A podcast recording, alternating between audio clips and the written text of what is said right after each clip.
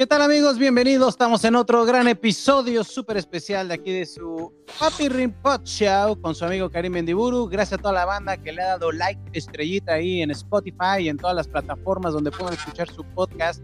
Como ustedes bien saben, siempre tengo un gran invitado, un buen amigo.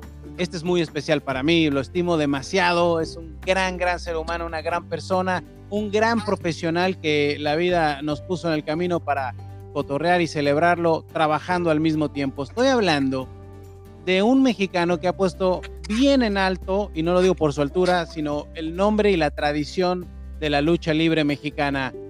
Damas y caballeros, para mí es un honor saludar y darle la bienvenida a Alberto Rodríguez, mejor conocido como El Patrón, que está aquí con nosotros en este Pat Show mi querido Alberto, gracias por estar conmigo aquí en este episodio tan especial de El Pod Show. ¿Cómo estás, compadre? Compadrito, ¿cómo estás? ¿Cómo te va? Eh, muchísimas gracias por esa presentación. Aquí ya les dije, ya le dije a mi vieja y a mi hermana que cuando llegue de viaje me deben de presentar así como tú, si no me regreso a donde andaba. claro que sí, aquí con aplausos, con todo. Es más, si suena la campana, listo, tú empiezas a tirar ahí movimientos y, le damos a la lucha libre también y todo, ¿eh?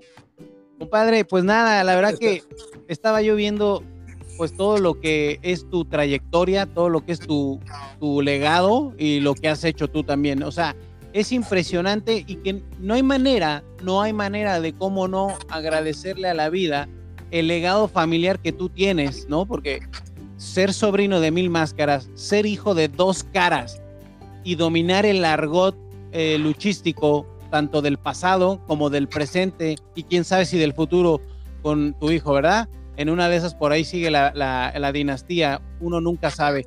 Pero, ¿sabes qué? Me da mucho orgullo todo lo que has hecho. Y te lo digo porque yo viviendo en los Estados Unidos, no parábamos de presumirte, o yo al menos en mi trabajo no paraba de presumirte, y tú estabas en la vitrina más grandota que hay para lucirse. Así que yo sí estoy muy contento de ser tu amigo y además te felicito por, por lo tradicional, por tu familia y por ti. Felicidades, compadre. Ay, compadrito, muchas gracias. Lo vuelvo a decir. Ya ves, vieja, estás escuchando. Este, infinitamente. Tú sabes muy bien que es este, venir, venimos a este país a trabajar fuerte. Nadie de los que nos venimos del otro lado de la frontera para acá, para los Estados Unidos, nos venimos a, tirar la concha, como se dice por ahí en el barrio, venimos a trabajar, a progresar y a buscar un mejor futuro para nuestros hijos. Y, desde mi llegada acá a los Estados Unidos, eh, eso es lo que hice, me puse a trabajar. Em, como ya lo mencionas, claro, teniendo el respaldo de una gran dinastía como, como lo es la dinastía Máscaras o Caras, como le queramos llamar, que empezó mi tío, el legendario Mil Máscaras, sí, ese de las películas, el que peleaba contra las momias de Guanajuato, sin importar que, que, mi tío le estuviera peleando con las momias de Guanajuato por dos horas y el santo nada más llegara con una pistolita de rayos ultra gama e, hiciera lo que no pudo hacer mi tío, el huracán y Blue Demon, durante una hora y cincuenta minutos de película. Sí, sí, este, sí. Es, es el legendario luchador, el Mil Máscaras, y que aparte no nada más lo hizo en el cine, ¿no? O sea, lo respaldó, siendo el primer luchador mexicano eh, con una estatura de más de 1,90, siendo un, teniendo un, un, físico privilegiado que le permitió competir al tú a tú contra, contra los norteamericanos. Y bueno, pues mi padre, el legendario Dos Caras, que, que para, para mí sin discusión lo es, pero para muchos, muchos expertos es el mejor luchador que, que ha dado esta dinastía, esta familia, hablando de su sapiencia técnica y de, y de todo lo que él aportaba a nuestro hermoso negocio de la lucha libre. Y bueno, pues ya hasta, hasta nuestros días que me trajeron a los Estados Unidos a llegar a la, a la máxima a la, a, la, a la, máxima empresa o a la, a la industria de la lucha libre que se mueve alrededor del mundo. Claro, y ahorita vamos a hablar de lo que es el mundo de la WWE o la WWE y todo lo que, significó para ti y tu, tu, nombre que lo pusiste muy en alto también en esa empresa que es la más picuda en cuanto a producción. O sea, no hay nadie que le gane en, en Sports Entertainment, como se llama, ¿no? Deportes y entretenimiento lo combinan de una manera única, o sea, te lo digo, brother, yo estoy en Copas del Mundo, Juegos Olímpicos, Super Bowls, y sigo diciendo que WrestleMania es la magnitud, es la meca de cómo combinar el deporte y el entretenimiento. Ahorita vamos a hablar de eso. Pero, ¿cómo fue cuando te diste cuenta de, eso, del legado familiar que tú tenías, Liu? Que decís, que tú, tú decías, madres, mi, mi papá es luchador, mi tío es mil máscaras, y pues dale, por ahí me voy. O sea, ¿en qué momento dijiste, esto es lo que me, me apasiona y te diste cuenta del nivel de personas de lo que eran eh, tu papá y tu tío? Bueno, en realidad yo desde que tengo uso de razón, ¿eh? desde siempre em, crecí, respiré, dormí, comí lucha libre. Yo no, o sea, de niño yo no me recuerdo queriendo hacer otra cosa. Todo lo que, lo que yo esperaba es que fuera un domingo para poder acompañar a mi papá al Toro de Cuatro Caminos y verlo en esa continua hermosa batalla de la lucha libre entre bien y el mal, el rudo y el técnico. Y para mi fortuna, mi padre fue siempre uno de los máximos protagonistas y, y esto me hizo soñar, eh, pensar que algún día yo podía estar en el mismo escenario, emular a mi padre, incluso superarlo si, si fuera posible. Me dio la oportunidad también de ver luchadores extranjeros, porque fue el Toro de Cuatro Caminos allá en el Estado de México, allá al laditito de la Ciudad de México. La empresa, la empresa que se dio la tarea de traer a los monstruos extranjeros, a Hulk Hogan, a André el Gigante, a, Bam Bam Bigelow y todos estos, Randy Savage y todos ellos que, que llegaron a, irse a, darse al tú a tú contra los mexicanos. Y bueno, esto aparte de que eh, que motivó y hizo crecer mi deseo de lucha libre, me hizo eh, eh, plantarme esa idea de, de, competencia, de ser mejor que los demás, de, empezar esa batalla de, nacionalidades, México contra Estados Unidos, México contra Japón. Y pues bueno, hasta hoy en día siempre voy a estar agradecido a ese gran ejemplo que mi padre me dio todos los días de mi vida desde que lo recuerdo.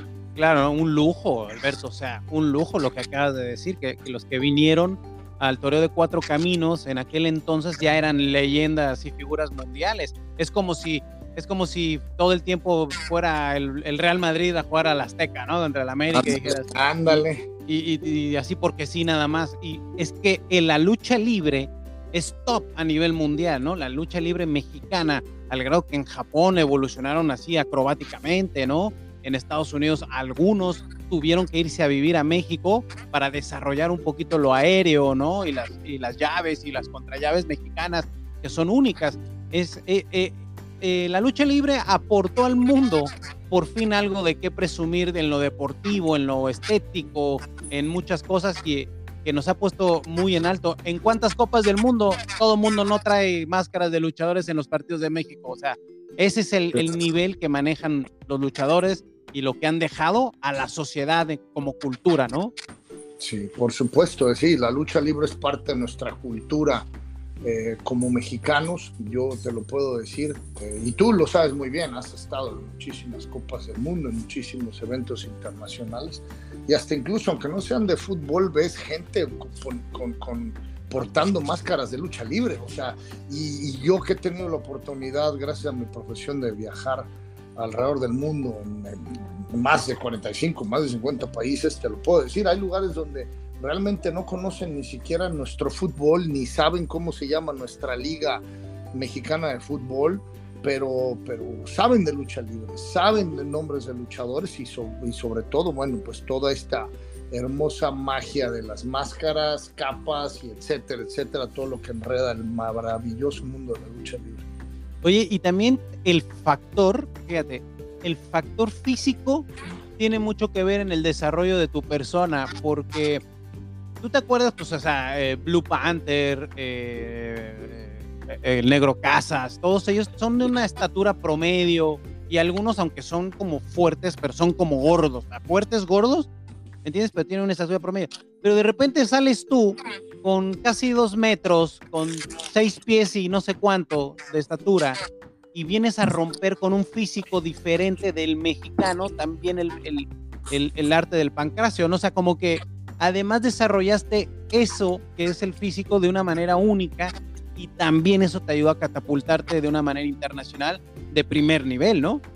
Sí, no, no, por supuesto, compadre. O sea, fui, gracias a Dios, privilegiado con, con esa genética de la combinación de, de la sangre de mi madre y de mi padre, porque aunque a mi padre le encanta decir que mi estatura viene de su lado, ya sabes, siempre todo lo bueno dice mi papá que viene de su lado, pero la verdad la estatura viene del lado de, de la familia de mi madre, o sea, su hermano Gilberto, que en paz descanse, el mayor de, de sus hermanos, él, él, él, él medía lo, lo, que el Big Show, o sea, era un hombre de 2 metros 15 de allá de, de, de Culiacán, Sinaloa, eh, su hermano, el, el, de menor estatura, medía, mide, perdón, él todavía vive 1,94, mi, tío, mi tío Conrado. Entonces, la estatura de más de 1,90, 1,96, 1,97, 6'3, 6'4 pies de estatura, viene del lado de mi madre, pero la parte física, el desarrollo físico, pues sí viene de, de, del, lado de mi papá. Entonces, esa genética me dio la oportunidad de poder llegar con un físico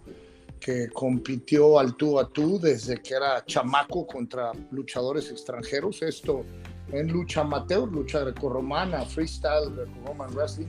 Y después, bueno, en el profesionalismo. Por supuesto, yo desde chamaco yo hice mi parte. O sea, no es nada más que, que claro. te regalan los dones, la naturaleza y ya te tiras a echar concha. Todos los días de mi vida trabajo este, para mantenerme eh, ya tengo más de 40 años y te lo puedo decir, tengo, tengo todavía mantengo un muy buen físico trabajado y sobre todo dándome las fregas en el gimnasio y, y la disciplina y, y, y, rutina de las dietas. Pero bueno, esto es con lo que crecí, esto es con lo que soñé y lo sigo haciendo este, hasta hoy en día. ¿Dónde te das más en la madre? ¿En el gimnasio o después de una función?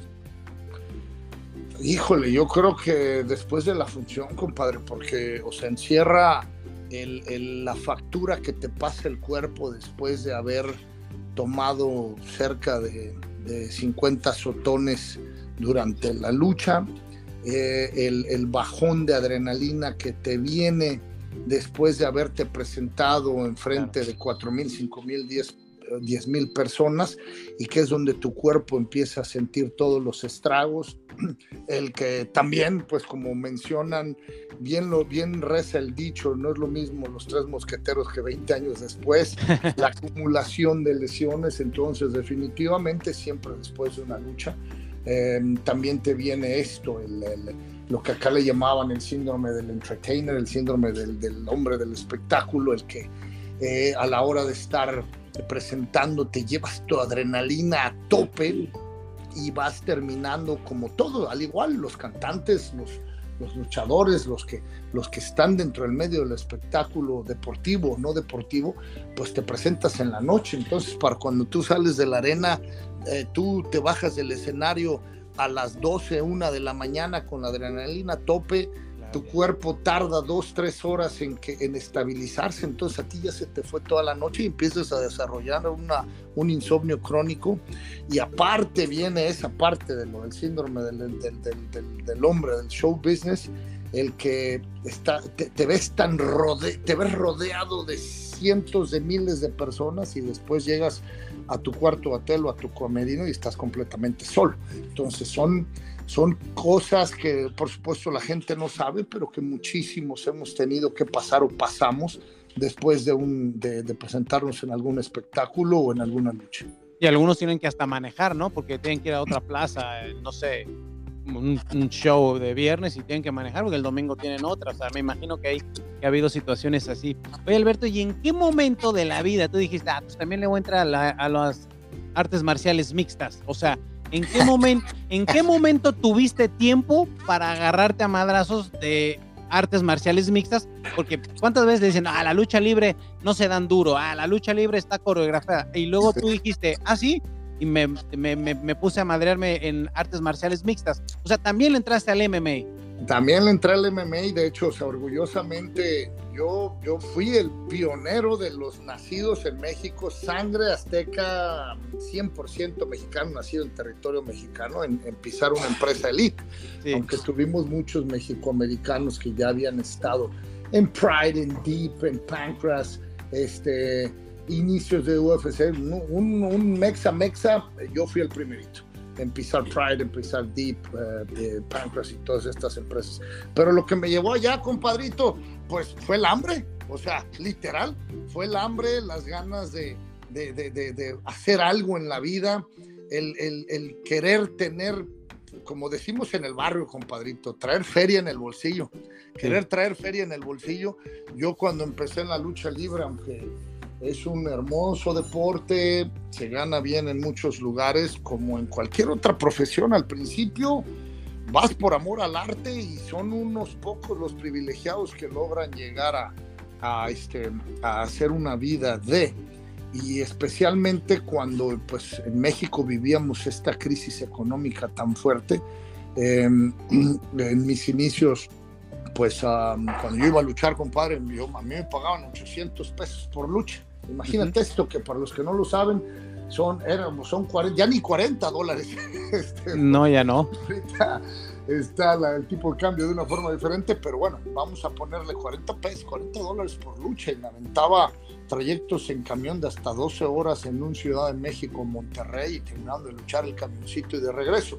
Eh, no, no era lo que yo pensaba que iba a ser a la hora de, de empezar por la crisis económica, también porque mi padre sabiamente quiso que yo, yo aprendiera a, negociar, aprendiera y me abriera el camino por mí mismo sin que él fuera el que tocara la puerta por mí o poniéndome la charola de plata como pasó con muchísimos juniors.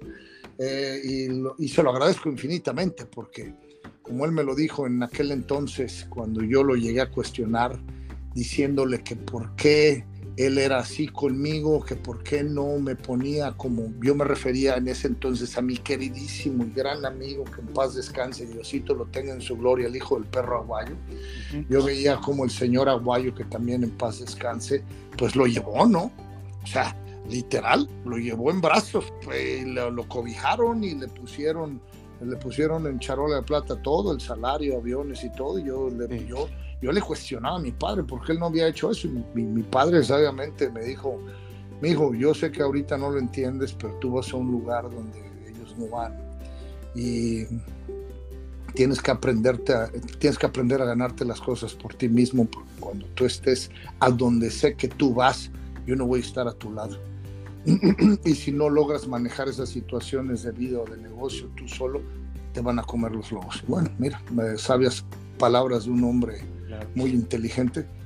así pasó. Entonces, pues yo me llegué a fletar, a, trabajar, a luchar por esos 40 dolaritos, hasta que de plan, pues ya no podía más, ¿no? Porque pues, a la hora que regresaba a la casa, después de, luchar y de azotarme y de andar en camiones y, y, carros por muchísimas horas, pues llegaba con, con 25 dólares, 20 dólares en el bolsillo y de pronto me encontraba con que pues no me alcanzaba, pero pues ni, ni siquiera, ya olvídate, para mantener un estilo de vida, para mantener mi dieta, para mantenerme bien físicamente.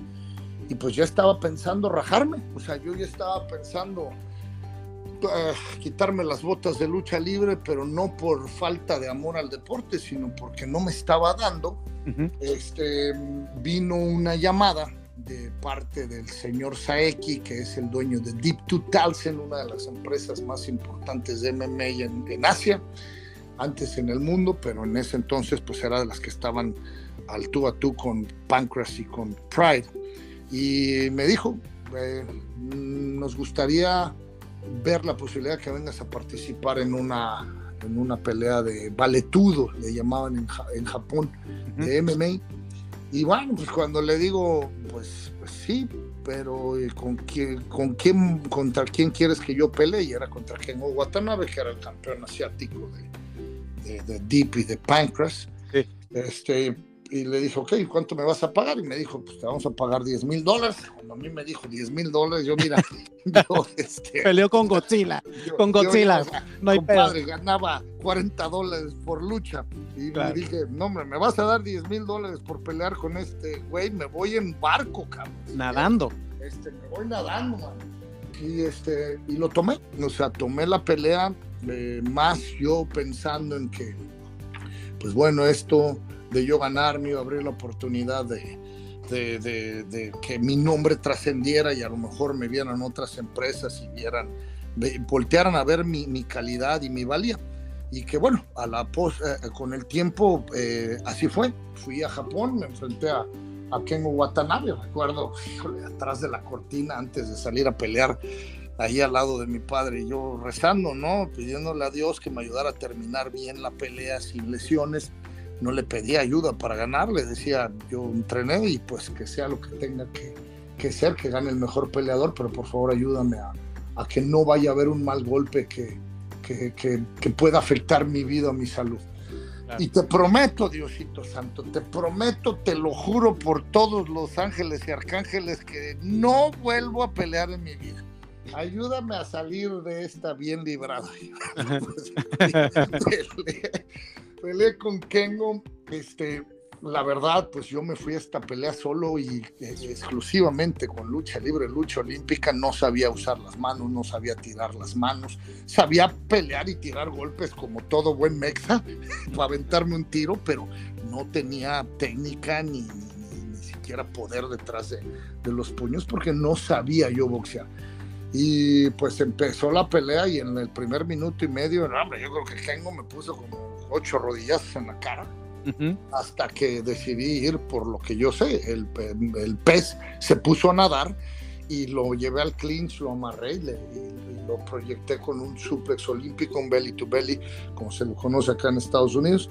Y, a la hora de proyectarlo contra la lona, eh, él quiso defenderlo y su brazo se partió en tres pedazos. Y se rompió, ¿no? Se rompió, sí, sí, en tres partes se rompió el brazo. Y ganaste. Que fue una victoria que hizo, mira, o sea, trascendió hasta la eternidad, diría Maximus Aurelius en el...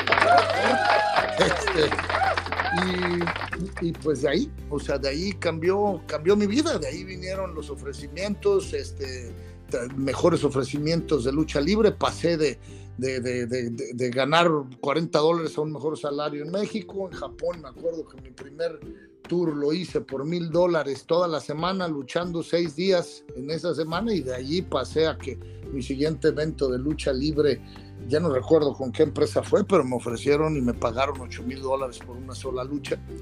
Y después vino el señor Saeki, a ese que tanto dije y le juré a Dios por los arcángeles y ángeles que no volví a pelear y me dice, te quiero firmar por tres peleas. Y le dije, no, señor, yo, yo, yo creo que con esta experiencia yo ya me voy. Te pienso dar 40 mil por la siguiente, 50 mil por la, la, madre. la, tercera y 70 mil por la cuarta. Y le dije, dígame dónde firmo. Discúlpame, mi Dios santísimo. Pero Póngame a Godzilla y a King Kong al mismo tiempo, no hay problema dile al arcángel Miguel y Gabriel que me perdonen, pero tengo que firmar y pues firme. Y ahí, y ahí empezó mi, mi carrera en las artes marciales mixtas, compadre, y, y, siguió al grado de que, bueno, pues yo, yo iba a México a luchar y aunque me subieron el salario de, de, de, 40 dólares a 100 dólares por lucha y ya me daban mis avioncitos y eso, pues yo decía, ¿para qué ando luchando, mano? Pues ya ando ganando una buena lana este, peleando y luego me habían conseguido un patrocinador en Japón, iba y vendía mis máscaras. Ah, porque esto, compadre, para muchos que no lo saben, yo luché, yo peleé, vale todo, MMA, enmascarado. O sea, mis, mis, primeras peleas fueron enmascarado, y que, que, aparte fue un plus de que pues, nadie lo podía creer. Decían, ¿qué onda con este pelado? peleando enmascarado. Exacto. Entonces fue como que la cereza en el pastel. Yo iba a Japón y vendía mis máscaras en, en 200, 300 dólares. Y pues dije yo, pues ya no voy a luchar. Y dejé de luchar, dejé de hacer lucha libre por un, por un rato, este, hasta que terminó mi, mi experiencia, mi aventura, mi, mi, mi vida dentro de las artes marciales. No, es que tantas historias por contar que, pero te tenía que preguntar porque en tu dinastía de lucha libre y en todo tu historial profesional como luchador, hay un paréntesis de artes marciales mixtas que, bueno, hasta hemos cubierto peleas de arte MMA tú y yo, o sea, ajá, o sea hoy en día me refiero que en, tu paréntesis de vida están las artes marciales mixtas que son parte esencial de esto que me acabas de contar, el proyecto de vida de Alberto, ¿me entiendes? Sí, sí, sí, o sea, y, se convirtió en, mi otra pasión, mi otro amor, o sea, la lucha libre va a ser siempre mi amor de toda la vida, mi amor de secundaria. Este, secundaria fue la primera, fue, fue el primer amor. La primerita, este, y las artes marciales, bueno, pues fueron, este, convirtieron en mi segunda pasión, amor, y, y que me dieron, me, me dieron muchísimo, y yo te lo puedo decir, o sea, las artes marciales mixtas fueron, fue, fueron la razón que abrió esa puerta para que me voltearan a ver las grandes empresas internacionales. O sea, de hecho, así fue como, como, como me, llegó a ver por primera vez, supieron de la existencia de un Dos Caras Junior. Eh, los de WWE en, en, un tour que ellos hacían en Japón y yo estaba peleando con alguien allá en Japón en MMA y, pues preguntaron, ¿y qué onda con este pelado? ¿Qué tienes? Imagínate, le dijeron, mexicano, hijo de dos caras y sobrino de mil máscaras que ya la compañía conocía. ¿Cómo fue ese, esos primeros días de acercamiento? No nos podemos tardar tanto hablando de WWE porque si no tendríamos que estar aquí cuatro horas, ¿no? Cuatro horas, un día. Pero ¿cómo fue el el momento que estuviste esperando para que te dijeran Welcome to the WWE? Compadre, yo te soy completamente sincero. Yo nunca, desde chamaco, yo nunca luché, yo nunca soñé con WWE. O sea, yo crecí en el, en el ambiente, en el hermoso, eh, en el hermoso ambiente de la lucha libre mexicana. O sea, mis ídolos eran el villano tercero, el solitario, eh, dos caras, por supuesto. Mi padre me gustaba mucho eh, Pegasus Kid, que así fue como luchó Chris Benoit en México. este, Chris Jericho, que luchó como Corazón de León. Esos eran mis ídolos. O sea, pero yo en realidad, yo nunca fui tan fanático chamaco de la lucha americana, pero por supuesto que conocía y sabía sobre WWE y cuando ellos llegan a, que se acercan a mí en Japón y me dicen que si estuviera yo interesado en hacer un tryout, les dije que, sí, que por supuesto, pero, pero, pero te puedo asegurar, compadre, que no me llega como a cualquier otro muchacho de acá de Estados Unidos o de otra nacionalidad que a la hora que reciben un mail de WWE, o sea, dan piruetas y caen de cabeza de la alegría. Yo dije, ah, pues ok. O sea, no te quitaba el sueño, como se dice por ahí. Eh, exactamente le acabas de dar al clavo. A mí nunca me, o sea, a mí no me quitaba, o sea, no me quitaba el sueño si pasaba o no pasaba. Y para cuando llegó esta invitación, pues yo ya era la estrella de la, de, la lucha libre mexicana. Éramos Wagner y yo, me acuerdo que, que fue cuando el místico empezó a ir en picada y, este, y Wagner y yo levantamos la mano y tomamos las riendas de la, de la lucha libre mexicana, de la, de la Arena México, y éramos los que estábamos llenando, el doctor Wagner Jr. y tu servidor. Y ya estaba yo ganando un muy buen salario para lo que se gana en México y pues estaba bien. Eh, acabábamos de comprar Ángela, mi ex esposa, que en paz descanse, que tú la conociste, que Diosito la tenga ya con ella. Amén. Este, ella y yo acabamos de, comprar nuestro primer departamento, vivíamos bien, o sea, no tenía yo la prisa por irme. Pero bueno, eh, tuve la fortuna de que se me acercara John Aronidis, que ya había, como tú lo mencionas, preguntado, ¿quién es este pelado? Pues sobrino de mil máscaras, hijo de dos caras, es mexicano 100% este, híjole, se nos cortó otra vez. No, no, no, te escucho. Ah, perdón, compadre, yo dije, se me apagó la pantalla y dije, se nos cortó la, se, nos apagamos la luz, vieja. No, no, no, tengo pagado el satélite, pero... Este, bueno, este, compadre, este, es que para los que no saben, ahí se me tuvo una, tuvo una falla técnica hace unos minutos. Pero bueno, compadre, ahí se acercó John Aronaitis y me dijo, te invito a que, a que hagas un tryout y bueno, me pasó y por supuesto, o sea... Te lo pasaste por el arco del triunfo, o sea, facilísimo, ¿no? Compadre, es el, es el, es, el Hollywood de la lucha libre, compadre. Pues viene uno de camioncitos y de, de trayectos en, ya sabes, en el clásico taxi bocho de México, a llegar a Nueva York y te espera una limusina y te llevan a esas oficinas que son los headquarters de, de WWE, que, que o sea, que son oficinas como lo de lo que sería de cualquier de cualquier empresa este, multinacional o global este pues te quedas impresionado no y, bueno de ahí es donde nace la invitación hago mi tryout y después de mi tryout pues recuerdo al chaparrito, a mi chaparrito, nuestro chaparrito de oro, orgullo mexicano, Rey Misterio Jr., acercándose a mí diciéndome, Pepín, te van a dar, te van a dar el contrato, ¿eh? o sea que prepárate. Y así fue, así fue como, como empezó mi, mi, mi aventura en WWE, compadre. Pero ya traías tú, o sea, pero, ok, vámonos por partes, o sea, todos cuando deciden que quieren entrar ahí, muchos no tienen trayectoria, muchos tienen eh, algunas funciones independientes en sus espaldas y hasta ahí. Tú venías de todo lo que lograste en Japón, de todo lo que estabas logrando en México, de toda la dinastía luchística. O sea, a ti me imagino fue diferente el feeling. O sea, tú llegaste pero con respeto y trayectoria. Y además, pues joven y en tu prime, ¿no? O sea, como que estabas en tu mero momento, en, todo tu apogeo.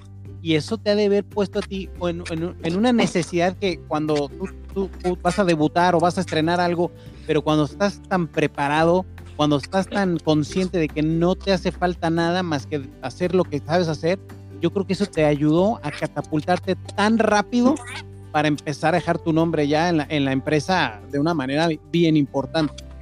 Sí, definitivamente, compadre. O sea, em, también tuve a la gente adecuada a mi lado, pero esto es algo que qué bueno que, que, que, tocas ese tema porque hay muchísima gente que no lo sabe. Mucha gente piensa que, que, que, que esta idea, fabulosa idea de NXT, de, de, de, de tomar talento que ya había conseguido ah, ciertas, ciertos triunfos o cierto nombre o renombre dentro de la industria de la lucha libre en otros países y traerlo a WWE y después catapultarlo al estrellato, piensan que esta idea vino de, Triple H y pues no fue así, o sea, el que tuvo la, fabulosa idea el día que me encontró fue John Laurinaitis. O sea, que cuando me encontró y supo MMA y el que llena las, las arenas junto con Dr. Wagner Jr. en México, este, con toda una trayectoria de lucha olímpica, palmareses internacionales dentro de la lucha olímpica y del valetudo, pues fue John Laurinaitis. Y entonces a la hora que me lleva y dice, bueno, ya habla, habla inglés, eh,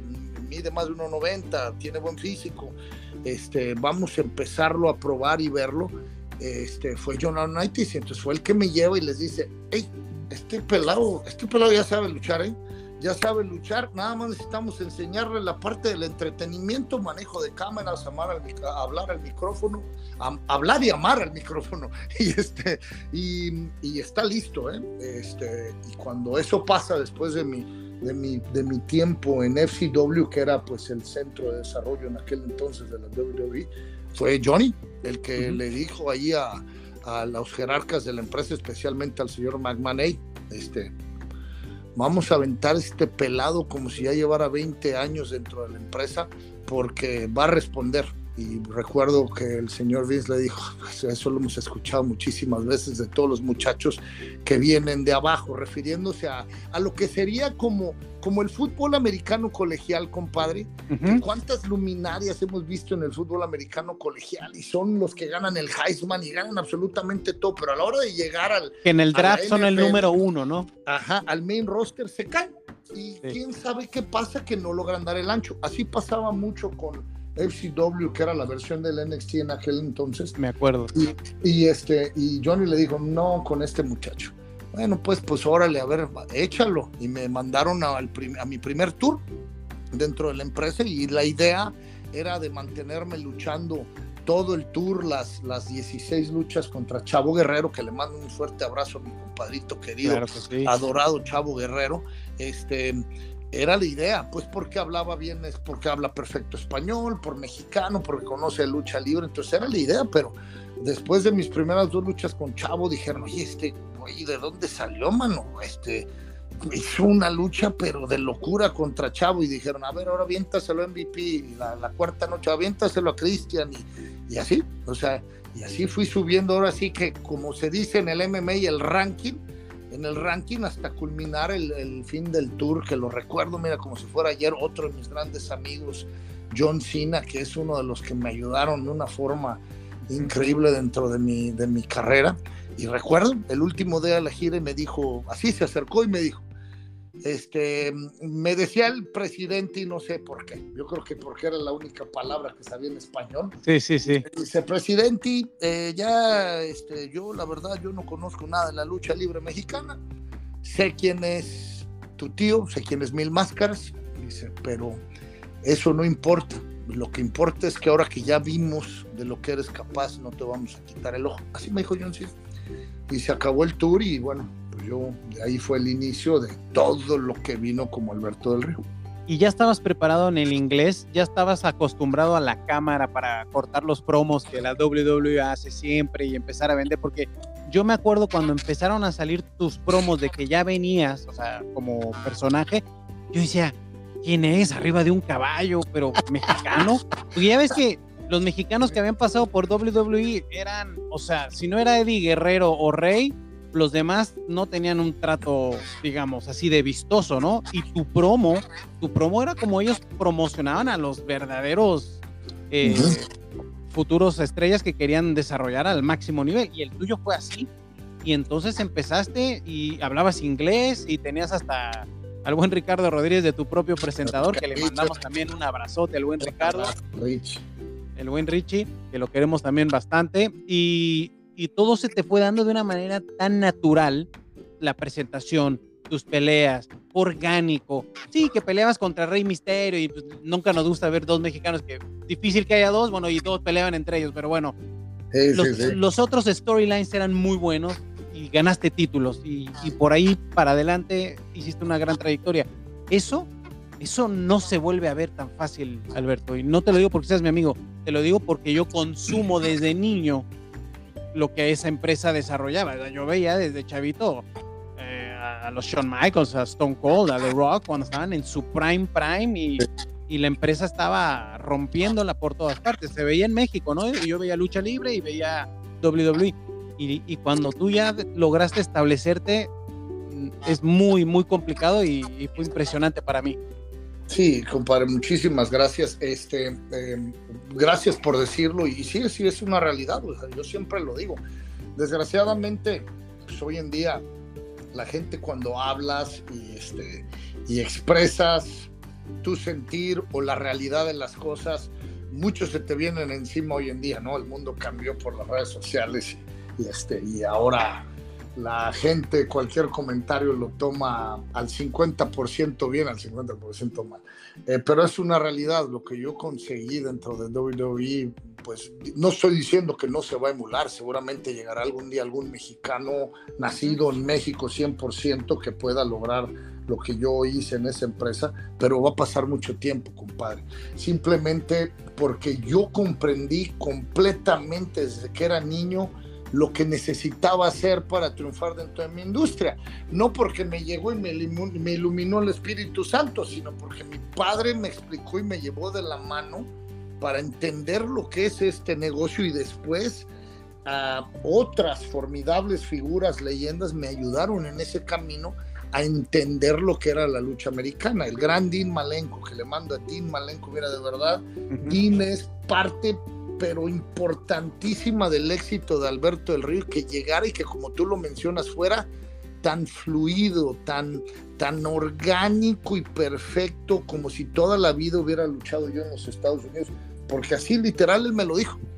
El primer día que Johnny le dijo, necesito que me pulas a este, a este muchacho, porque él ya sabe luchar, nada más necesitamos que luche como queremos, porque eso mm. es que mucha gente no lo entiende y en su ignorancia dicen, ay, es que llevan al místico y lo, y lo contienen y no lo dejan, no lo dejan este, desarrollar su lucha libre. No, señores. O sea, WWE tiene la receta secreta, es como el pollo Kentucky, ¿no? Exacto. O sea, venden millones y billones y billones alrededor del mundo con su receta secreta. ¿Para qué le van a cambiar? Por supuesto que de pronto te sacan en octubre que el, que el pollo Halloween y le ponen ahí una especie extra, pero toda la vida van a seguir con su receta secreta porque es una fórmula comprobada de éxito. Entonces, WWE es eso, es una fórmula comprobada de éxito. Entonces, claro que quieren que traigas tu, tu toque de la lucha libre, pero quieren que luches de la forma en la que ellos saben que su fórmula va a funcionar. Y pues bueno, para muestras pues ahí está un botón, son los únicos que llenan estadios, que, que generan billones de dólares a lo largo de los años, ¿no? Este, y así fue, o sea, Dean Malenko me dijo, tú ya sabes luchar, este, ahora quita, sácate el cassette de lucha libre y vas a tener este cassette en blanco para entender cómo se debe de luchar en esta empresa, porque en esta empresa tienes que complacer a un solo hombre que es el experto y el que sabe lo que el resto del mundo del wrestling quiere y su nombre es Vince McMahon. Y así fue, o sea, me puse a trabajar con él inmediatamente y a pulir todos esos, em, ese checkmark que tienes que poner en cada una de las cosas que, que, que, necesitas para triunfar en tu negocio, cualquiera que sea tu negocio, compadre. En el caso mío de la lucha libre, pues es bien sencillo. ¿Por qué no me están, por qué no estoy siendo yo la máxima estrella? Bueno, pues porque a lo mejor me falta estatura, o a lo mejor me falta físico, me falta perfeccionar mi micrófono ante las cámaras y pasar esos in-ring promos que, que tocan a la gente. Pero si tú te pones a trabajar en todos y cada uno de esos aspectos, para que no haya discusión del por qué, te, por qué te están dando la oportunidad. El día que te la den, la tomas, la haces tuya y triunfas. Claro, y aprovecharla al máximo. Oye, ¿sabes qué? También quería destacar algo. Eh, yo tuve la oportunidad de cubrir muchos eventos en vivo de WWE, incluso varios WrestleManias. Hay gente que su sueño es ir a uno. Pues yo he tenido la oportunidad de ir a muchos, ¿no? Como medios de prensa y verte luchar ahí, verte luchar en, en diferentes eventos de la compañía. Pero ¿sabes qué es lo que yo más atesoro? Porque uno, mi hijo me pregunta, oye, ¿ya has entrevistado a Messi? Oye, ¿ya has entrevistado a Ronaldinho? Oye, ¿y el Canelo cómo es? Oye, y, así, ¿no? Me, me, pregunta de nombres, algunos no los conozco ni siquiera, ni he tenido la oportunidad de acercarme. Pero cuando yo le digo a mi gente que me pregunta, o, o cuando yo quiero destacar, cuando yo estuve backstage contigo eh, no sé si era un SmackDown o un Raw acá en Miami. Eh, y bueno, pasamos, me pasaste ahí donde estaban todos en backstage y se acercaban contigo a, saludarte, a darte un respeto que yo me quedé, o sea, nunca me lo esperaba, ¿me entiendes? No sabía cómo era el backstage contigo de otros. Te estoy hablando de Randy Orton, te estoy hablando de Sheamus, que llevaban mucho tiempo también ya en la compañía y que eran nombres y siguen siendo nombres bien importantes. Pero se cuadran contigo. Esos son los momentos que yo valoro. Esos son los momentos que yo quiero presumir como mexicano de lo que era Alberto. No, Alberto no era un relleno, Alberto no era un, con todo respeto, no lo digo, no era alguien pasajero. Era un tipo que tenía el respeto de los mejores y máximos eh, luchadores de la compañía hoy en día estoy, estoy, seguro que si no los has visto y te los vuelves a encontrar en un aeropuerto a cualquiera de estos nombres que te acabo de mencionar, se van a deshacer de elogios y de cariño en volverte a ver. Eso yo creo que es lo que también tú valoras más, ¿no? Sí, compadre, muchísimas gracias. O sea, de verdad, e, eso es lo que al pasar los años uno valora más, compadre. Después de ganar tantos, de tener tantos triunfos, títulos, eh, dentro de, la lucha libre que son de carácter público, reconocimientos del público o de la misma empresa, esos después pasan a un segundo término. Es eso, compadre, ese respeto que es el verdadero, porque el otro es parte del negocio, parte del espectáculo, parte de la competencia, pero el respeto que tienes de, de tus compañeros de trabajo, o de tus coworkers, como se dice aquí en los Estados Unidos, ese no se regala, ese se gana, compadre. Ese nadie, nadie, nadie te lo regala. No hay un, no hay un mafioso que venga y ponga 25 millones de dólares para que te hagan ganar. No hay una empresa que diga queremos que gane porque, porque vamos a agarrar un contrato multimillonario con Latinoamérica. No, no, no. Eso nadie te lo regala. Tú te lo ganas a base de trabajo, esfuerzo, dedicación y, de, mostrarle a tus semejantes que tienes ese amor y esa pasión por este deporte que tanto nos ha dado. Muchísimas gracias por hacer ese comentario, compadre, porque esa es la parte que, que la, mucha gente no entiende. Ah, yo, yo, te, yo, yo te voy a decir esto, es como el América, compadre. Eso, arriba. espérate, espérate, ¿dijiste el América? espérate, sí, sí, espérate.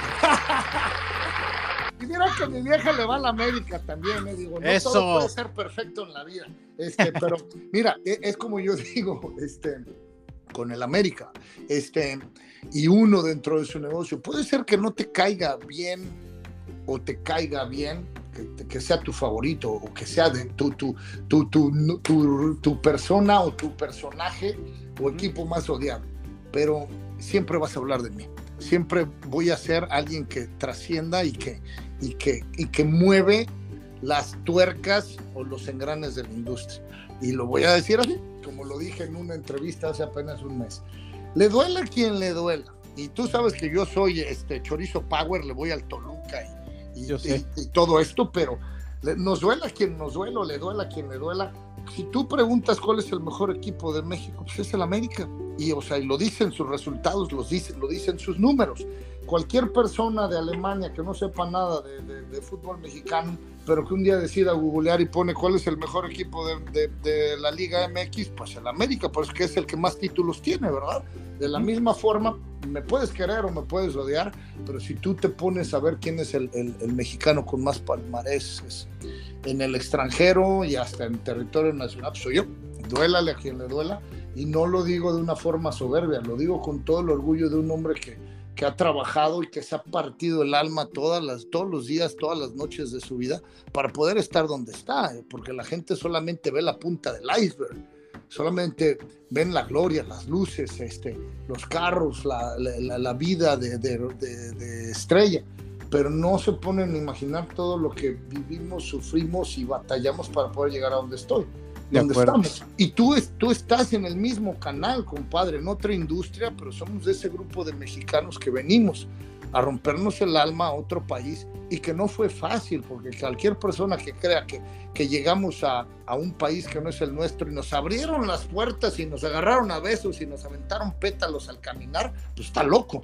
el camino fue duro, áspero, arduo y en muchos casos no el nuestro, porque bendito sea Dios, nosotros logramos triunfar. En muchos casos, algunos paisanos o algunos eh, hermanos latinos no logran cumplir sus sueños. Nosotros, nosotros lo hicimos y lo decimos con orgullo, no con soberbia.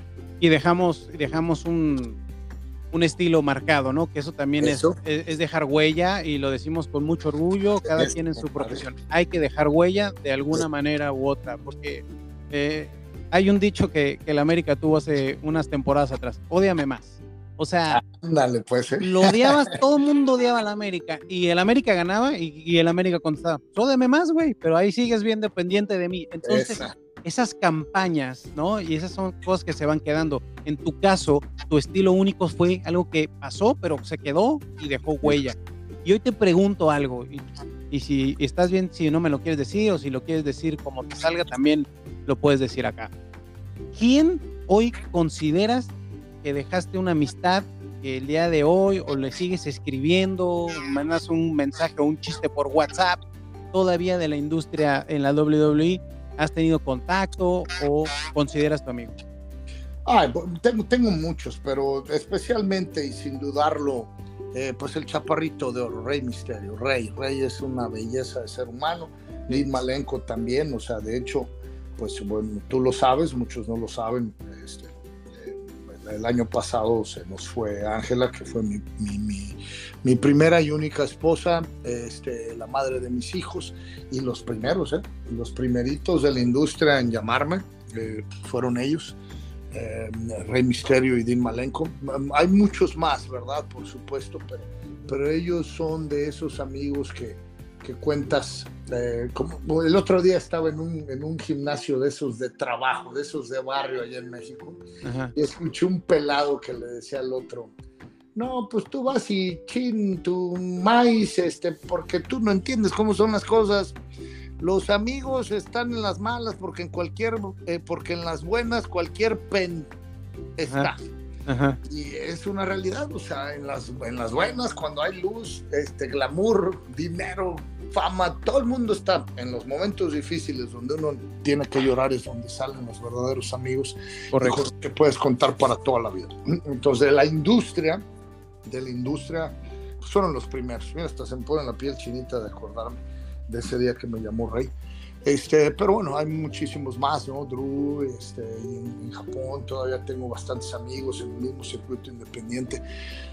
Pero bueno, eh, como tú lo sabes bien, compadre, el, mundo de la lucha libre es, es imparable. Este, los que están en, en, la, en, la, empresa Elite, pues trabajan todos los días, hacen más de 220 apariciones al año. Y los del mundo independiente, pues están correteando la chuleta, ¿no? A donde los mueve, a donde los mueve el negocio. Y a veces no hay la oportunidad de hablar con, con esos grandes amigos como uno quisiera, pero, pero siempre sé que cuento con ellos y ellos saben que cuentan conmigo, compadre. Y afortunadamente también han tenido la oportunidad y la fortuna de que si se cierra un día el capítulo de la empresa de Vince McMahon, bueno, pues está la otra empresa, ¿no? De All Elite Wrestling, que muchos de tus ex compañeros están ahí ahora y, están triunfando. Y, si no es ahí, pues hay otras, ¿no? Y, tu caso es ese, ¿no? Has estado independiente también y, pudiendo conocer un poco de otras compañías y, ya te presentan a ti como el main event de la noche y es algo bien bonito porque la gente te quiere muchísimo y, eso es algo que, que, lo puedes ver en los niños, en, las mujeres que te gritan, ah, patrón, patrón, y, eh, pásame la bufanda, patrón, y entonces tú estás ahí con todo tu rollo de una manera increíble. De hecho, se, se aproxima una, una, nueva dupla en la industria, el patrón y el papirrín. La, Si hay un peso pluma que le dicen double P, pues el patrón y el papirrín también, los double P. Pues Así que eh. agárrense, cabrón. Agárrense, pelados, porque bien, venimos partiendo caña. oye, es más, si un día se lesiona a Ricardo Rodríguez, pues me habla de, y yo le entro al quite. No, sí, a este compadrito, pues con la presentación que las presentaciones que me has dado a lo largo de los años, te he acompañado en los, en los diversos eh, escenarios donde hemos podido compartir, sea televisión, sea un podcast, sea radio, lo que sea. Este, pues compadre, tú conoces muy bien tu negocio y, este, y pues siempre es un placer este, compartir cualquier momento, ya sea de trabajo o de no trabajo, porque tú y yo tenemos amistad desde mucho tiempo. Eh, hasta fuera de, de, lo que es el medio del espectáculo. Pues, ¿Te acuerdas? Lo platicábamos el otro día y estabas cuando, cuando celebramos el bautizo de mi güerita, de, Stephanie. Este, tu hijo acababa de nacer, compadre. O sea, sí, sí, eh, de estas amistades que te va dejando la vida, eh, pero que bueno, se conectan a través de nuestros negocios, que al final del día pues es entretenimiento, así sea lucha libre o cualquier otro deporte, y, y el comunicar que es tu caso, este, y alguien que, pues, mexicano y que ama y le gusta tanto la lucha libre como tú, pues obvio, ya, la fórmula es nada más poner uno más uno juntos. Así es, compadre, y solito, ¿eh? Solito, eso se atrae, la vida atrae por igual a, eso, a esas situaciones de que, se dan eh, por, por obvias razones, ¿no? Porque se atraen esas, esas fuerzas tan positivas y, llegan a generar muy buenas eh, y futuras proyecciones. Te pregunto algo, ¿qué te falta, Alberto, que digas, ¿sabes qué, tengo ese gusanito, o me gustaría otra vez por acá, o todavía no he hecho esto. ¿Qué, qué, qué te gustaría todavía llenarle a las botas de Alberto del Río o en lo personal a tu futuro? A mí solamente me falta el Salón de la Fama. Eso es lo que, lo que, lo que añoro, lo que espero, lo único que, que, pienso hoy en día para terminar mi carrera este, pues yo lo conseguí absolutamente todo y en un tiempo récord. Este, soy de los que le generó muchísimo la industria. Em, lo vuelvo a decir, no tiene nada que ver con soberbia, es resultados y realidad de las cosas. Mm, tengo, tengo más méritos que muchos de los que han logrado llegar a, esa, a ese escenario de los inmortales que, les, que es el Hall of Fame. Es lo único que me falta y estoy seguro que en algún momento este, mi trayectoria, mi vida va a tener la justicia que se merece y, muy pronto podremos, podremos conseguir ese sueño que es donde me quiero, me quiero ir. Em, esa hermosa ceremonia del Hall of Fame que tú has estado también presente, que sabes que es como la ceremonia de los Oscars en la lucha libre, todos con con todas con vestido de gala y todos los hombres en su mejor atuendo y, y este, esa hermosa ceremonia que compartes con los aficionados y en el que tus, tus, um, tus compañeros y los expertos te reconocen como, como uno más de esos inmortales que tu nombre quedará grabado para muchas generaciones por venir. Eso es lo único que me falta. ya, de hecho, o sea, el, año pasado había habido un acercamiento, desgraciadamente por cuestiones de, de, situaciones que tenía que remediar el, señor McMahon, no se pudo culminar, terminar. Em, desconozco hoy en día, hoy en día, hasta hoy en día no he tenido comunicación con ellos, acercamiento con ellos eh, desde ese último, el año pasado, en, agosto. Eh, pero bueno, eh, yo esto, este negocio es así, es de tiempos, es de ideas y pues bueno, esperemos que, que, esa idea que tuvieron el año pasado les vuelva a brincar a la cabeza y haya la oportunidad de, de hacer esos últimos años, ese último año dentro de, de, esa empresa que fue la que me hizo grande.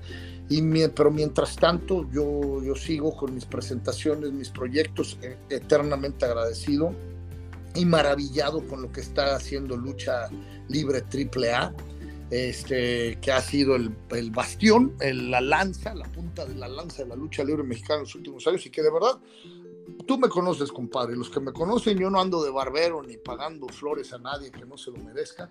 Pero AAA ha hecho, ha hecho cosas fenomenales. O sea, que a mí me las hubieran platicado el año antepasado, yo les hubiera dicho, ay, sí, ándale, pues andas ahí de la me botas nada más porque te dan chamba. No, la verdad, están haciendo cosas pero espectaculares. Son hoy por hoy la única empresa en Latinoamérica que está peleándole a las empresas en el extranjero ya presentándose en estadios de béisbol, de fútbol, así como lo hacen en Japón y, lo hace WWE o ahora AEW. Te puedo decir que tienen un mejor campo de trabajo y mayor afluencia de aficionados que muchas empresas como Impact y, este, y otras que, que tienen mucho nombre dentro de los Estados Unidos, pero que no están haciendo ni la mitad de lo que hace AAA. El talento que lo están desarrollando y exportando al, extranjero de una forma continua. Entonces estoy en el lugar que tengo que estar eh, contento. Me han cumplido a, la, a, la, perfección todo lo que acordamos en nuestro acuerdo de caballeros hace un año. Muy feliz de volver a presentarme con la afición mexicana. Hace, pues, no sé, dos meses, dos meses, tres meses tuve la oportunidad de regresar a San Luis Potosí después de yo creo que como siete años de no presentarme en, mis, en mis tierras con mis paisanos y fue un lleno, pero mira, a reventar con gente afuera que no pudo entrar y, y como ya sabes, algo que casi no pasa en México, hasta sobrevendiendo claro. los boletos, gente parada en los pasillos. Pues el hijo llegaba, regresaba a casa, había que estar ahí presentes. Sí, sí, sí, gracias a Dios se pudo dar y después a la semana siguiente, a las dos semanas, volvieron a meter otra función, pero ya en un aforo mayor en la Plaza de Toros igual. O sea, más de mil personas afuera queriendo, eh, queriendo ver a tu servidor regresando a casa. Entonces, todas estas eh, cosas son algo que me llena de satisfacción, pero, pero que tú lo sabes muy bien. Soy alguien que trabaja por todo lo que tiene. Siempre lo digo, lo pongo en mis publicaciones. Eh, todo ganado nada, nada regalado. Trabajo todos los días y más fuerte que lo que trabajan eh, eh, luchadores o atletas con la, con la mitad de edad eh, menos que yo. soy alguien que está todo el tiempo preocupado porque, pues, por seguir trascendiendo y que su negocio siga dando.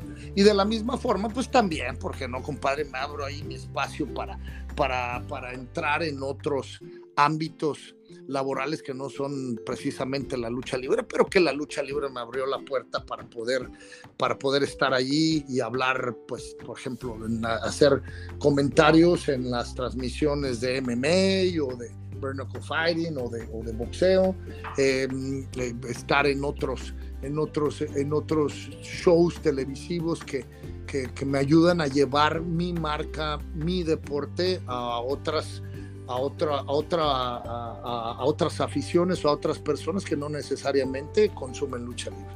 Claro. Bueno, compadre, pues yo creo que en una hora de conversación hemos, yo creo que peinado, digamos, como se dice ahí, hemos peinado la zona. Hemos platicado un poquito de tu vida, de tu trayectoria, de tus gustos, de tu futuro, de lo que has hecho ya. Yo, pecando un poquito de tu amistad, y me hablabas mucho del Salón de la Fama, todavía te veo joven, todavía te veo con, con, fuerza como para estar pensando. Es que el Salón de la Fama ya es cuando alguien ya se retiró hace mucho tiempo, o de plano ya no lucha, o cosas así, ¿no? Yo te veo, porque por ejemplo, están casos como el de Edge, que se fue al Salón de la Fama por lo de la lesión en el cuello, bla, bla, bla, pasaron años y regresó, ¿no? Yo te veo o me gustaría, yo creo que es más un gusto personal y ahí es donde yo estoy pecando de tener tu amistad y poder decirlo. ¿Tú te imaginas un Royal Rumble donde de la nada, de la nada, güey, nadie se lo esperaba y sales y empiezas a repartir leña y hasta puedes ganarlo o hasta puedes llegar a decir casi lo ganaba Alberto de una manera fue el comeback que todo el mundo esperaba. Y hasta liderear al Latin World Order que anda por ahí con el buen rey y algunos otros latinos que pues tú sabes, bien los conoces y también hacen falta como un, un líder de verdad que le diga a todos los demás, ¿qué onda? Todos detrás de mí ahora. O sea, ese, ese tipo de storylines yo me las hago yo en mi cabeza. No sé si tú te las haces tú también, pero estaría súper, súper chido que llegase a pasar, ¿no? Pues muchas gracias, compadre. Eh, pues más que hacerme yo las storylines, me lo, me lo imagino por lo que conozco mi industria y lo deseo, porque es innegable. Eh, a mí me encantaría regresar al lugar donde, el lugar que me hizo grande, que como decía ese, esa frase que inventó el señor, el señor McMahon, Made in Mexico, eh, Born in Mexico, Made in America, ¿no? Nacido en México, hecho en América, refiriéndose a que en la industria, mucha gente, en paisanos se enojaban conmigo porque yo decía que fui hecho en América, ¿no? Nacido en México, hecho en América, pero no era que haya sido hecho como mexicano en los Estados Unidos, no, refiriéndose a la industria de la lucha. O sea, fue esa industria americana la que me puso en todos lados, porque por más que nos encante decirlo allá en México que pues la lucha libre mexicana es la mejor del mundo y que para muchos así es, para otros no, pero mm, el que sea o no sea la mejor del mundo no quiere decir que es la más conocida. Duélale a quien le duela, la más conocida pues es la norteamericana y es la de WWE específicamente, este, porque es la única que se ve en quién sabe cuántos países. Este, a mí me encantaría regresar a hacer mis últimos años ahí y después, por supuesto, culminar con la cereza en el pastel de, Hall of Fame. Pero, pero sí, así como tú, de pronto buenos, buenos amigos, como tú, tú, conoces a nuestro peligrosísimo pero amadísimo amigo Andresito Bermúdez, que también le mandamos, le mandamos un abrazote, buen Andrés. Un abrazo a la distancia. Pero muy a la distancia, ¿no? A la distancia le tiramos ayer que vi la del exorcista, By the Power of Christ Compels Este, a, mi compadre Andresito. Este, igual me, me, me, tiró una historia similar hacia lo que con el LWO y, Dominic formidable, así como tú. Y por supuesto, sería algo que, que sería increíble si llegase a pasar. Eh, ahora sí, como, como se dice por ahí, compadre, el tiempo dirá las ganas están, el trabajo está y gracias por decir que todavía me ves completo y listo para, para estar en la batalla, porque así es, así, claro. así, es. Este, pero bueno, el tiempo lo dirá y este y así es esta industria, compadre. O sea, eh, un día, un, un, un, momento, un segundo es lo que hace que cambie la historia de cualquier luchador. Yo en mi regreso en Hell in the Cell, eh, en WWE contra John Cena, así fue. O sea, literal, em, y me lo platicaron ellos mismos, este, un, un, SmackDown que terminó donde el señor no estaba muy contento con el desempeño de los rudos y estaba enojado diciendo que los rudos ya no querían ser rudos, que querían aplausos y sonrisas y besar niños y cargar bebés. Este, y estaba enojado y decía que por qué no podían abrazar este, eh, su papel de la industria como el malo de la película. Y, este, y, e irónicamente, a pesar de todo lo que tuvimos en algún momento, em, en, que, no nos pudimos entender en algunos momentos el señor Triple H y tu, tu servidor, tu compadre Alberto, él, fue, él fue el que dijo, pues sí, este, necesitan ser más como Alberto, que realmente él disfruta que no le aplauden, él disfruta su papel de, del rudo, del Terminator de la película. Este, y fue como decidieron traerme de regreso. Este, un, un momento, un segundo, una palabra de un de uno de los jerarcas fue lo que me hizo regresar y de la forma en que regresé en Hell in the Cell, ya no me acuerdo en qué año, contra el gran John Cena. Pues de, e, e, eso es nuestra industria, eh, que ojalá sea así, una palabra, un momento en el que recuerden que, que, les, que, que lo que les aporté y lo que les puedo seguir aportando y que se dé ese, ese esperado regreso por muchísima gente, incluido tu servidor, compadre, y que nos volvamos a ver allí en el gran escenario de... Tú me marcas. Si pasa no, eso, me marcas que compadre, yo voy. Nos vamos. Nos vamos. A ver cómo tú, yo entro en el storyline, pero yo me encargo, porque mira, si lo vamos a hacer, lo vamos a hacer en grande y yo creo que te lo mereces y puede pasar. Y como tú lo sabes en esta empresa, espérate lo inesperado. Exacto. Y ahora que se fusionaron la UFC y la WWE bajo una Ajá. misma compañía, o sea, todo, absolutamente todo se va a valer. Yo creo que vienen cosas por ahí importantes y lo importante es que tu persona, como Alberto, como ser humano, José Alberto, se mantenga igual, un gran padre de familia, con tu pareja, con, tu, con tus papis y, y, la verdad que estoy muy orgulloso de llamarte amigo y está mucho por venir para ti porque las bendiciones te las mereces. Así que te mando un fuerte abrazo y un aplauso. Muchísimas gracias, compadre. Muchísimas gracias. Igualmente un saludo para toda tu familia. Gracias por, por la amistad, gracias por este tiempo. Divertidísimo. Yo ni siquiera sentí que, que, que, llevamos una hora o pasamos de una hora, este, nada más porque vi la cara de amargada de mi hermana preguntándome que a qué hora la llevo al supermercado. salúdame, salúdame, a tu hermana y dile que I'm sorry. no, compadre, muchas gracias y pues un saludo a todos los que van a estar disfrutando de este episodio de mi compadre Karim el Papi Rin. Así es, eh, Double P, el patrón y el Papi Rin en el mismo episodio. Esto le va a dar la vuelta al mundo ya lo compartirás tú con tus amistades para que sepan un poquito de lo que es la industria. ¿eh? Eh, para que aprendan un poquito también, compadre, los que disfruten y los que quieran aprender. Exacto. Que les, los llevemos a la escuelita, como se dice en el barrio en México. Exacto. De San Luis Potosí, México, Alberto del Río. Aplausos para el patrón Venga, y el papi Rin. Oye, gracias. Ahora sí, con esto te deseo lo mejor y tú y yo, pues ya sabes, seguiremos en contacto como siempre con una bonita amistad. Gracias, Alberto. Gracias, compadrito. Un fuerte abrazo. Que Dios te bendiga. Igualmente, carnal. Abrazos a toda la familia y hasta la próxima. Vámonos. Venga, compadre.